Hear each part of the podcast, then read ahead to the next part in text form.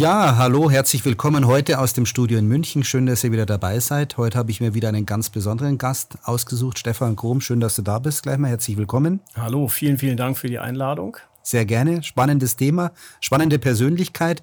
Stefan wird uns zunächst ein bisschen erzählen, was er denn dann in seinem Berufsleben schon so alles gemacht hat, wo er herkommt, vielleicht wo er auch hin will und vor allem, was ihn momentan so ein bisschen umtreibt, denn er hat nämlich eine, wie ich finde, ganz äh, pfiffige Geschäftsidee nicht nur gehabt, sondern auch umgesetzt und jetzt auch entwickelt. Und was das alles oder was das bedeutet, das werden wir sicherlich in den nächsten Minuten auch von ihm erfahren. Stefan, mhm. nochmal herzlich willkommen. Dankeschön. Und von meiner Seite auch nochmal einen herzlichen Dank an die Achinea GmbH, dem Partner für Bau, Projektmanagement und Energieeffizienz. Danke Achinea GmbH, dass wir heute diesen Podcast auch äh, senden können. So, erzähl mal los, Stefan. Servus nochmal. Servus. Äh, genau, Stefan Krom ist mein Name. Ähm, du hast gefragt, wo ich herkomme.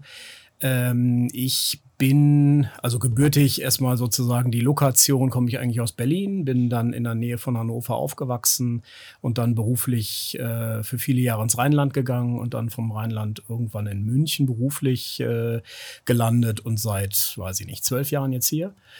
Genau, wo komme ich sozusagen von meiner, ich nenne es mal DNA oder beruflichen DNA her? Ich bin ursprünglich Architekt, ich habe Architektur studiert, ähm, habe das fertig studiert und ich glaube, Ende der 90er kam dann so das Thema Internet auf. Mhm. Und so ganz pragmatisch, das hat mich einfach interessiert und ich bin da reingegangen.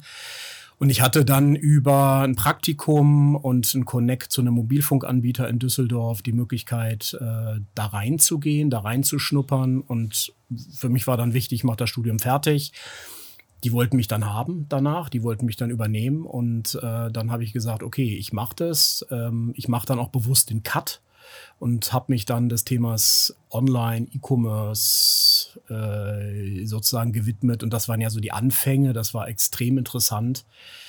Ähm, genau. Und habe dann, das war E Plus Mobilfunk, gibt's ja aktuell nicht mehr, wurde von O2 übernommen. Ähm, da habe ich einige Jahre festangestellt gearbeitet, bin dann zur Telekom gewechselt und von der Telekom dann irgendwann zu O2. Mhm. Ähm, von O2 habe ich es dann nochmal nach Düsseldorf äh, zu E Plus geschafft, aber das war dann für mich so, es war, war ist jetzt genug Telco. Und genug Konzern vielleicht Kon auch? Ja, also primär auch so Telco, das mhm. war, äh, war dann so für mich durch, erschlossen und ähm, dann Geschäfte nur noch nach KPIs zu steuern äh, und, und, und äh, Conversion Rates zu feilen, war dann irgendwie auch nicht so meins. Und dann bin ich da freiwillig wieder rausgegangen, habe dann gesagt, da mache ich mich selbstständig. Das, was ich bis dahin über die Jahre gelernt habe, dafür gibt's Kunden, die genau das wollen. Und das habe ich jetzt auch elf Jahre, muss ich überlegen, gemacht. Ähm, habe hier mit einer Münchner Beratung sehr viel und sehr eng zusammengearbeitet äh, und war dann auch in verschiedensten Mandaten, wo es am Ende auch immer um, also um Wachstum und Struktur mhm. und Digitalisierung und so weiter ging. Und genau, dann kann man sagen, dann kam Corona. Ähm, also ich bin zu den Mandaten also sehr viel gependelt, mhm. drei Tage immer vor Ort, Frankfurt, Köln und so weiter.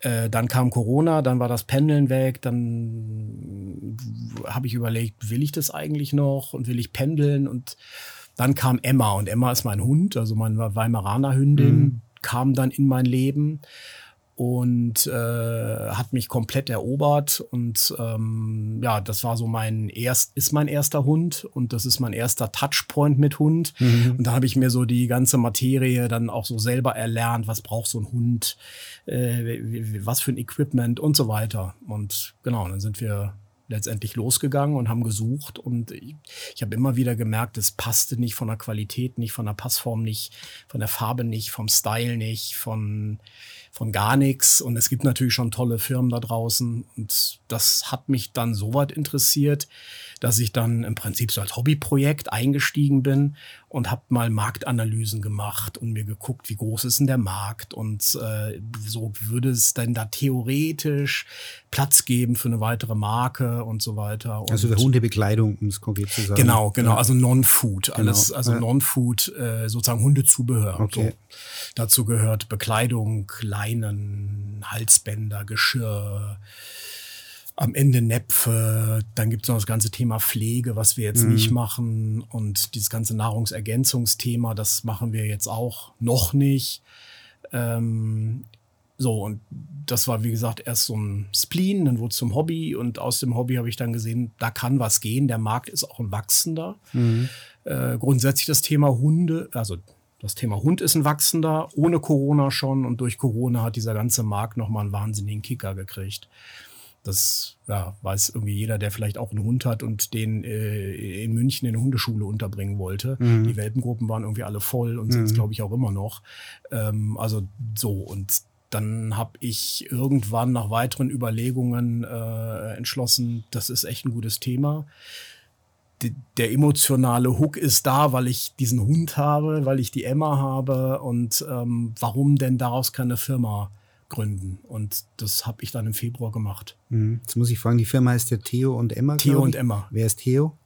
Genau, also Emma ist klar, das ja. ist meine Hündin. Äh, der äh, Kopf sozusagen von der Emma äh, ziert auch das Logo. Mhm. Äh, und der Theo ist der Weimaraner, den es noch nicht gibt, weil das Thema Weimaraner hat mich so gekickt. Ähm, und diese, diese Hunde sind einfach so toll, dass ich gedacht habe, ich hätte gern noch einen zweiten, aber dann einen Rüden. Mhm. Und weil ich den Hundenamen Theo so toll finde, wird der Theo heißen. Und dann dachte ich, das ist doch ein cooler Name dann für meine Firma. Mhm. Äh, Theo und Emma, das sind die beiden Hunde. Die haben mir letztendlich den Impuls gegeben und äh, jetzt heißt die Firma Theo und Emma GmbH. Mhm. Schön. Und äh, genau. Wir müssen auf alle Fälle im Highlight-Video dann ein Foto von von der Emma reinpacken. Oh ja, das kann ich. Das, das äh, kann sollten wir dann schon, wenn wir schon so. Ja. Wenn du auf den Hund gekommen bist, dann wollen wir natürlich auch sehen. Ja, sehr süß. Ja. Wie waren so die ersten Reaktionen im Umfeld dann auch oder wie wie wie äh, wie testest du so eine Idee auch? Erzählt man es erst den Freunden so ein bisschen, kommt es an oder warst du gleich selbst von dir so überzeugt zu sagen, nee, das mache ich jetzt?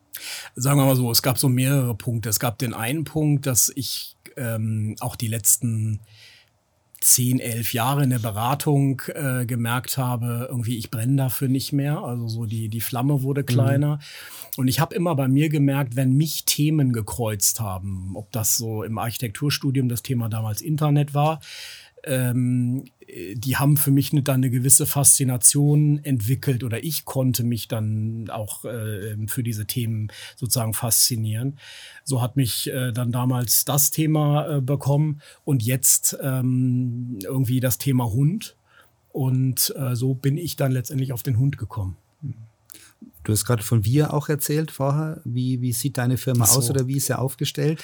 Ja, ja, äh, ich muss da mal aufpassen. Manchmal ja. meine ich mit wir Emma und ich. Ah, okay. Manchmal meine ich mit wir mein ja. ganz kleines Team und ich. Ja, ähm, also deswegen in Kontext gesetzt ist es, kann es beides sein. Okay. Ja, aber zum Team ist es so. Also ich habe alleine gegründet, ähm, aber ähm, habe ein ganz kleines Team. Das sind drei Leute ähm, mit denen ich mich auch so vorher sehr gut verstanden habe und die vor allen Dingen auch leidenschaftlich Lust haben auf das Thema und an die Marke glauben, auch an das Potenzial glauben und ich sag mal ähnlich begeistert sind wie ich. Mhm. Und ähm, äh, eine Grundvoraussetzung zum äh, Gründen war auch, dass ich jemanden finde, der mich komplementär sozusagen bei dem ganzen Thema Textil mhm. ergänzt, weil ich bin niemand, der mit Stoffen oder so vorher irgendeine Berührung hat. Ich bin digital, ich habe eine Digital-DNA und bin da im Marketing-Vertrieb unterwegs. Mhm. So, das habe ich ja auch immer dann bei den äh, Mobilfunkern und Festangestellten und in, in, in, in Projekten gemacht. Und ähm, dann kam die Kerstin und dann habe ich den, den Christoph äh, noch überzeugen können, der für mich das ganze Thema Plattform, Pixel, Tracking, Analytics und so weiter aufsetzt. Ähm, und dann habe ich noch jemanden jetzt für Content gefunden, die Anneke, die das, äh, die ich auch schon seit Jahren kenne und von der ich überzeugt bin, weil das war sozusagen auch ein Learning. Ich will nur noch mit Menschen arbeiten, mit denen ich auch gern Bier trinken mhm. gehen würde. Mhm. Und das ist das Team klein, aber ich glaube, wir können eine Menge reißen. Mhm. Spannend, ja. Nimm uns doch vielleicht mal auf die Reise von so einem Gründer auch irgendwie. Du hast gerade erzählt, wo du herkommst auch, was dich dann vielleicht ein bisschen gestört hat in der alten Welt. Was waren so die, die Herausforderungen oder die Hindernisse, die du als Gründer am Anfang so auch aus dem Weg räumen musstest? Gab es da viele oder? Sagen wir mal so, ich musste, nee, viele gab es nicht, würde ich sagen. Ich musste zum Teil äh, etwas in mir aus dem Weg räumen, was dann immer gefragt hat, machst du das wirklich? Wirklich? Echt? Ähm, aber ich, ich, äh, also ein, Punkt, von dem ich, äh, der mich wirklich ähm, überzeugt hat, war meine Leidenschaft brannte wieder. Mhm. Das war ein Thema, für das ich mich wirklich extrem begeistern kann. Und ähm, ja, ich habe dann natürlich einen Business Case gemacht, habe dann kurz überlegt, wie finanziere ich das eigentlich. Hatte jetzt das Glück, dass ich mir ähm, durch meine beratende Tätigkeit ein paar Rücklagen äh, gebildet habe und habe jetzt für den Staat auch gesagt, ich will mit keinen Bankern sprechen, mhm. äh, die ich überzeugen muss, äh, dass Influencer-Marketing der richtige Weg ist. Das würden die eh alles nicht verstehen mhm. äh, und, und von Conversion Rates sprechen, das ist nicht deren Welt. Dann habe ich gesagt, okay, Risiko muss ich eh tragen, dann trage ich das auch gegenüber meinem Kapital. Ich sehe das jetzt äh, für mich als Invest. Also, äh, Kann man es verraten, was ist fünf, sechsstellige Summe oder was hast du dann? Nee, fünfstellige, Summe. Okay. Eine fünfstellige Summe. Also und ich habe mir Meilensteine für mich so gesetzt, dass ich äh, sage, dagegen prüfe ich auch immer den Erfolg ähm, und bin dann entweder bereit, selber nachzuschießen oder mir gegebenenfalls ich sag mal, wenn das jetzt gleich durch die Decke gehen sollte, mir dann noch einen Partner mhm. zu suchen, mhm. Geldgeber zu suchen, da bin ich offen und habe das auch noch nicht zu Ende gedacht, mhm. weil es mhm. mir jetzt erstmal um die Marke, um die, um die Produkte geht. Genauso, dass wir im Mai ist jetzt geplant, der, der, der Lounge, der Online-Lounge, ähm, dass wir da eine kleine, aber eine vernünftige und schöne Kollektion auf die Beine bekommen. Mhm. Das habe ich schon mal auf der Webseite ein bisschen spicken können, auch natürlich. Und ihr produziert in Deutschland EU.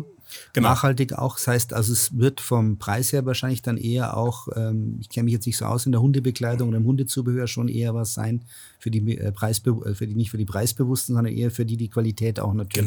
Genau, genau. Wollen. Die, die, die Leidenschaft äh, für das ja. Thema auch entwickeln. Das sind nicht alle Hundehalter, das weiß ich, aber auch durch eigene Marktforschung, die wir betrieben haben, glaube ich, dass so ungefähr 25, 25 Prozent der Hundehalter auch ein gesteigertes, äh, also ich sag mal, eine gesteigerte Leidenschaft ist, dass Hund nicht nur ein Objekt ist, sondern Teil der Familie.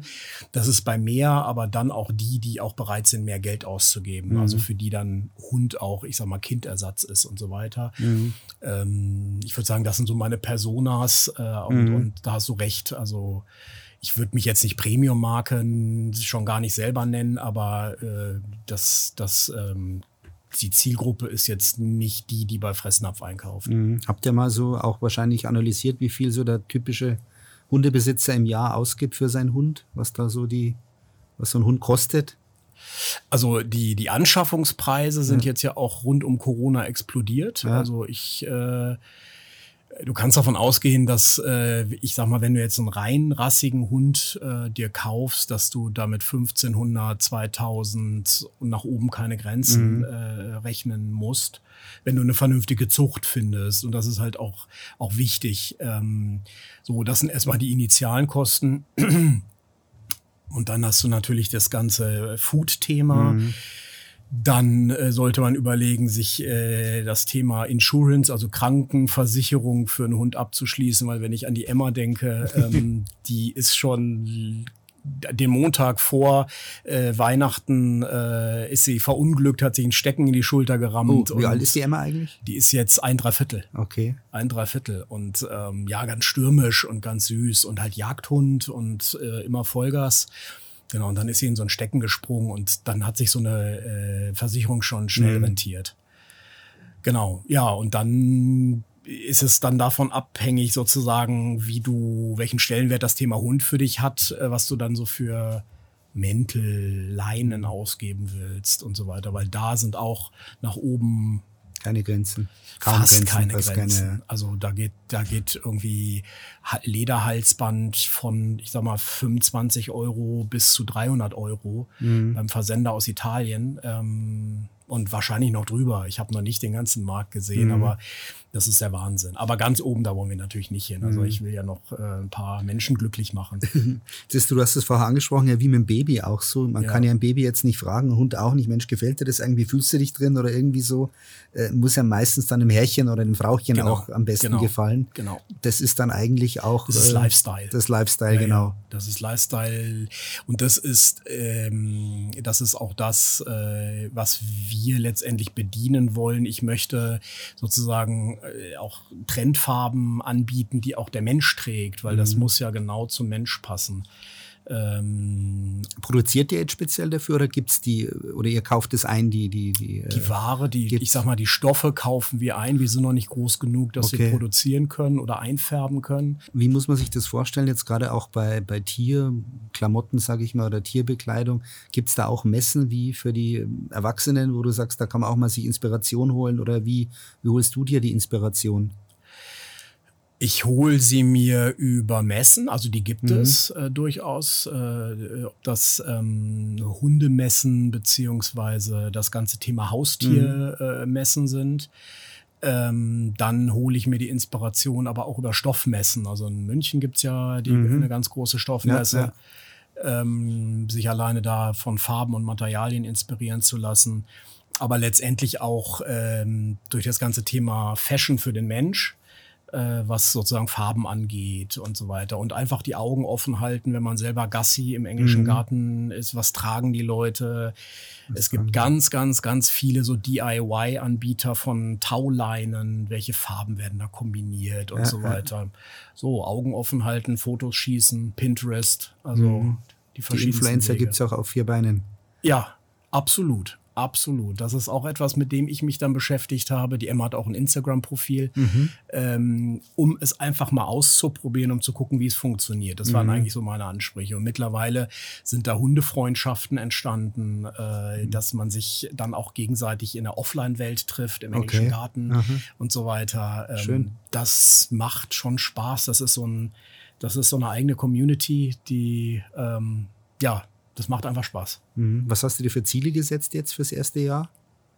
Fürs erste Jahr, ehrlich gesagt, also ein Freund von mir sagt immer, sei stolz auf dich, sei ein bisschen bold. Und ich mhm. sage, ich, sage, ich möchte äh, verstehen, ob meine Marke eine Traktion im Markt entwickelt. Also mhm. das ist wirklich, klingt ganz doof, aber ähm, sehr ehrlich. Ja, ich will einfach wissen, ja. kriege ich es irgendwie verkauft und äh, wie verkauft es sich?